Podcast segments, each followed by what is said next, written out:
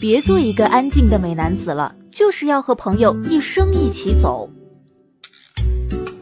悠悠，我打算做一个安静的美男子，最近离我远点儿 哦。我说子年，不是我泼你冷水啊，你这想的也太美了吧！要是让你一个人待在一个衣食无忧的地方，估计过不了多久啊，你就嚷着要回到同胞们的怀抱啦。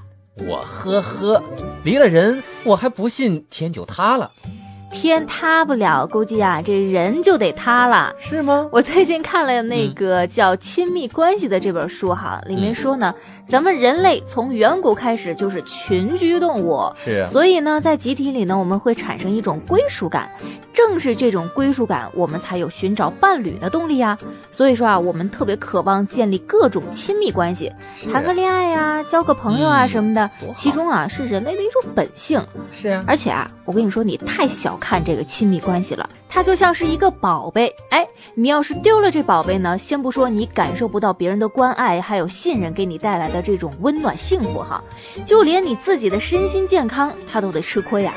那些孤独无伴的大学生更容易患上流感，而且呢，这缺乏亲密关系的人比正常人的死亡率大概是要高出两到三倍呀、啊，哼，哎呦，听你这么一说，原来这亲密关系对我们来说这么重要哦。当然啦，其实啊，人生在世啊，谁不愿意被爱、被信任啊？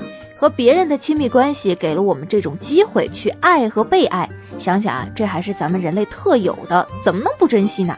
你想想，咱们身边的人，谁没有一两个知心好友或者是爱人，嗯是你们可以在最需要帮助的时候向他们求助的，在你有喜事儿的时候愿意分享的？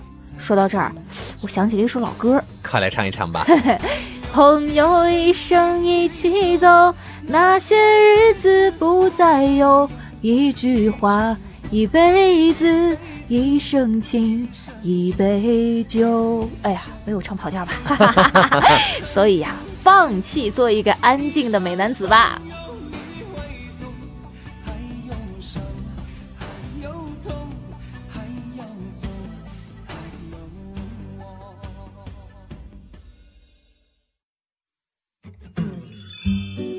人际关系中双性化气质的人更有魅力。悠悠，你说小花成天大大咧咧，精明能干，像个女汉子似的，不怕找不到对象吗？嘿，我跟你说啊，像她这样带点男孩子气的女生，那可有魅力了。是吗？啊照你这么说，那女汉子和娘娘腔儿还成流行趋 势了？这你就不懂了吧？听过性认同差异这个概念吗？没有，就是说，我们这个男女因为受到的文化和教育的不同，所以呢，在社会性和心理上就有了不同。举个例子呗。咱们举个例子啊，嗯，在咱们眼里呢，这男孩嘛就得有男子汉气概，哎对不对？对呀、那遇到困难勇往直前，天不怕地不怕。应 该的。这女孩就该温柔贤惠，像个林妹妹那样情感丰富。多美呀、 但是，不过虽然大家都是这么看，实际上呢，在现实生活中，只有一半儿的人符合刚刚咱们提到的这要求。啊！相当多的人啊，同时有男性和女性的特质，这样的人们，我们就说是双性化。哎，那双性化的人是不是更加受到异性的青睐呢？像我有个朋友啊，他是既能在职场激烈的这种工资谈判中有效强悍的捍卫自己的利益，回到家以后呢，又能温柔的安慰刚刚失去宠物的孩子。他老婆啊三句话不离夸她的老公，说她老公呢在外面是个勇士，在家就是个暖男，两个人呢恩爱的不得了哦。嗯，不过没错啊，因为你刚刚提到的这两种特质都是有价值的特质。那些虐死我们单身狗的幸福伴侣，通常都有这两种特质。嗯，而且啊，这调查发现，那些有一方或者是两个都是双性化的恋人呢，比两个传统的男女更能够融洽的相处呢。哦哟，那看来我得调整一下目标，做一个既精明强悍又温柔体贴的暖男喽。加油哦！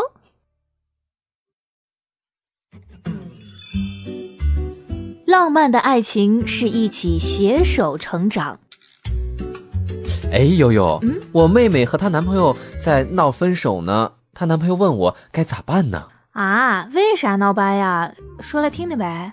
就是因为我妹妹男朋友呀，给她买的生日礼物她不满意，我妹妹呢就觉得她男朋友如果爱她的话，不应该不懂他的心呀。啊两个人就吵得天翻地覆、昏天黑 地的。我妹妹现在两只眼睛哭得跟水龙头似的，一边哭一边说：“我以为我和他的爱是真爱，我以为他可以懂我的心，我以为我们爱的没有一点儿瑕哎疵。呦，哎，结果全是泡沫，我要和他分手。我看呐、你这妹妹也是个浪漫主义者哈。这样的人呢，都有浪漫的信念，认为争吵呢就说明了他不够爱我，认为根本不用告诉对方，他就应该是我肚子里的蛔虫，他啥心思都应该知道。嗯，认为呢，这一旦关系变差就不能变好了。我跟你说啊，这样的想法真的太危险了。难道浪漫的爱情不好吗？不是，你没发现吗？正是你妹妹的浪漫信念，让她对这个男朋友的付出不满足。嗯这一旦吵架，她就认为一切都不能挽回了，更愿意结束关系，而不是说去努力修复关系。哎，那你说说，那咋办呢？快给我讲讲，有没有什么妙招？哎，嗯，其实和浪漫信念相对的呢，有一个是成长信念，这就完全不一样了。怎么讲呢？有这样信念的人呢，他认为幸福是努力争取得来的回报，他相信任何伤害呢都能够得到修复，而且还能够心平气和地讨论对方的缺点。哦，这前段时间大火的电影《夏洛特烦恼》里，这夏洛不就是在经历了一场梦境之后，才发现马冬梅才是最值得珍惜的那个吗？是呀，是呀，人家上一秒还在吵，下一秒就转身和好了，不是要求对方完美无缺，而是呢和他一起变得更好，这样的爱情才能长久。所以啊，珍惜眼前人就是好人生啊！嗯，说的对。相异并不能相吸，旗鼓相当的更匹配。哎，子年，你说找男朋友得找一个什么样的？哎，我觉得呀，得找一个和你各方面都差不多的。哎你不觉得找一个和自己很多方面都不一样的更有趣儿吗？大多数人和你想的是差不多的，嗯认为相异就能相吸。对呀、其实呀，这是一种错觉啊给你举个例子吧。一九九四年，二十六岁的花花公子年度女郎安娜嫁给了八十九岁的富翁马 歇尔。这个马歇尔呢，都可以当安娜的爷爷了。嗯，他们之间无论从什么方面来说，都相差的太大了。难道这就是因为相异所相吸？嗯，其实不是这样的，他们一个是有着万贯家财的富翁，而另一个是有着花容月貌的知名女郎。他们在整体上身价是匹配的，而且人们往往都会找和自己有着适配价值的人结合。嗯，那照你这么说的话，我倒是想到了一点哈。嗯，你看马云自己都调侃自己说长得像个外星人，是啊那，就单拿这个长相来说，有多少美女看得上啊？不过啊，人马云穷的只剩下钱了。那考虑到这点，要是马云招招手，那美女估计是前仆后继而来喽。是啊，例子举得很恰 当嘛。所以说，匹配其实是一个广泛的过程，嗯这长相、声誉、名望，还有健康、才能等等，都可以像商品一样吸引心仪的伴侣。很显然，人们都愿意和自己旗鼓相当的人配成一对儿，这是相类似的人彼此之间的吸引也就发生了。哦，听你说了这么多，总结来说嗯就是人们常常用一种优势交换伴侣的另一种优势，差不多吧那。这样的话就可以得到和伴侣类似的社会地位了。嗯，正是他们这种适配价值，而不是任何外在的相异，使得他们彼此相吸。嗯。坏的比好的更有力量，亲密关系需要多赞美对方。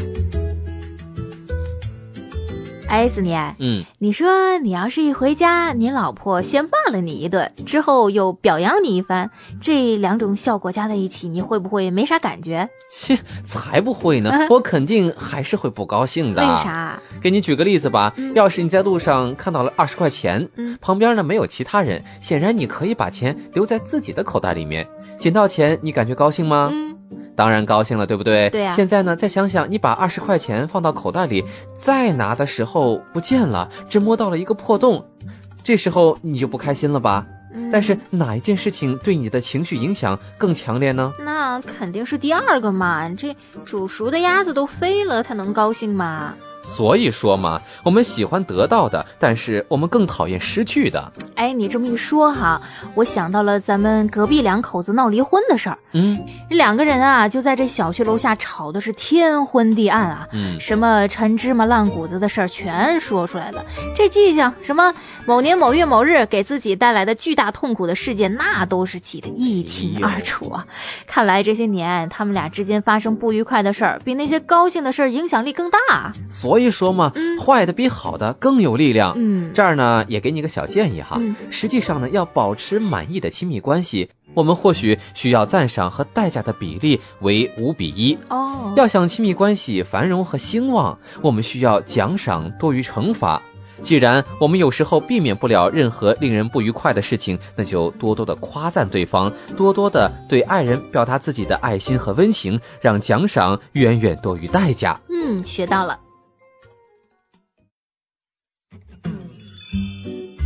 创造激情，保持新鲜感，让亲密关系恒久远。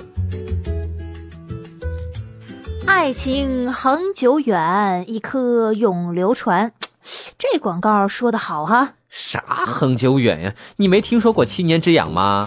嗯，不过也是，你说这爱情如果能够天长地久，也就没那么多人离婚了哈。是呀、哎，不过子年，你说这是为什么呢？先给你讲个故事吧。嗯这美国总统卡尔文·柯立芝有一次带着夫人去参观一个养鸡场，嗯这柯立芝太太呢注意到一只公鸡接二连三的趴在母鸡身上，总统夫人深深的被这只公鸡的威力所折服了。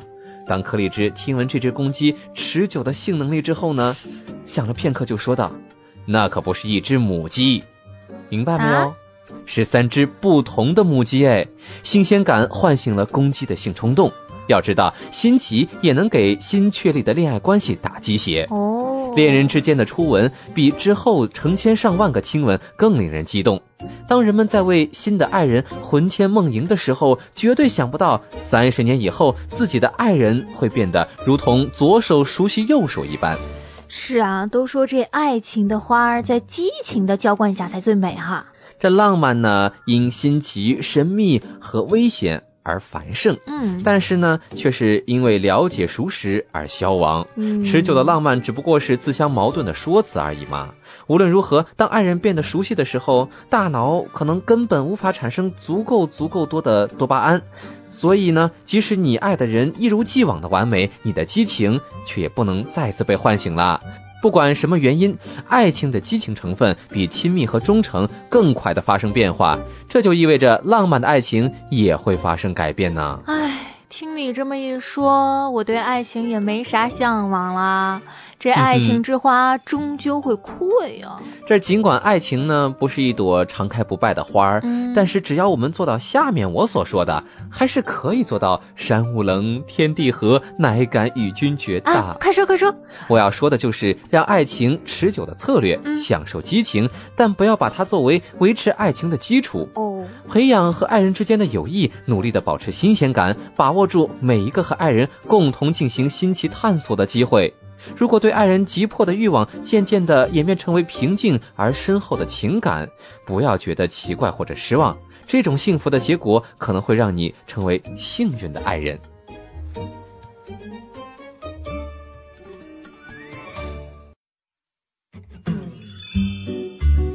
嫉妒是亲密关系的魔鬼，依靠自己支持自己，才能收服它。哎，子年，嗯，我最近看上的一个男生身边出现了一个女孩儿，嗯，啊看着他们有说有笑的，我都快气死了。不行呀，小姑娘，你这是一种消极的情感体验呢，这叫做嫉妒。嗯，我知道嫉妒不好，但是就是忍不住嘛。哎呀，你之所以嫉妒，是因为你面临着一段即将失去的亲密关系，而且你感觉败给了你的情敌呢。嗯，你这是反应性的嫉妒，因为你是在觉察到自己所珍视的亲密关系面临实际的威胁时产生的嫉妒心理。哎呀，我也不想嫉妒的。那谁让那个女生长得漂亮，谈吐又优雅，感觉自己一比吧， 哎呀，就跟村姑似的，哎还没呀，开战呢就败了。你需要那个男孩，但是却担心自己不够优秀，留不住他。这也难怪你会对插一腿的情敌产生这么强烈的反应。啊哎呀，你说可咋办呢？我最近这焦虑、紧张的内分泌都失调了，这痘痘都千呼万唤使出来了呢。淡定，淡定。嫉妒呢，谁又不是没有体会过？它或许是人类的一种自然的情感体验吧，但是它常常又是丑陋可怕的体验，会引起恐怖和毁灭性的行为，慎重呢。哦啊，这么恐怖，你可别吓我啊！不过别怕，嗯嫉妒呢也不是不能克服的，你就得保持独立和自尊。你第一个秘诀呢，就是依靠自己，拒绝沉溺于不公平的境地，嗯努力的保持一颗清醒的头脑，避免产生愤怒或者尴尬的情绪。那第二个秘诀呢，就是要支持自己。如何支持呢？那就是得需要你自己来做一些美好的事情，和想想自己优秀的品质，来提高自己的自尊。嗯，很显然嘛，只要你对自己的行为和生存能力保持自信，就能够将嫉妒控制在鼓掌之中啦。嗯记住，不论你是否拥有自己喜欢的人的爱恋，如果你不能确定自己是个有价值的人，那么很可能对你的身心健康产生不良的影响哟。好吧，那我试试吧。嗯，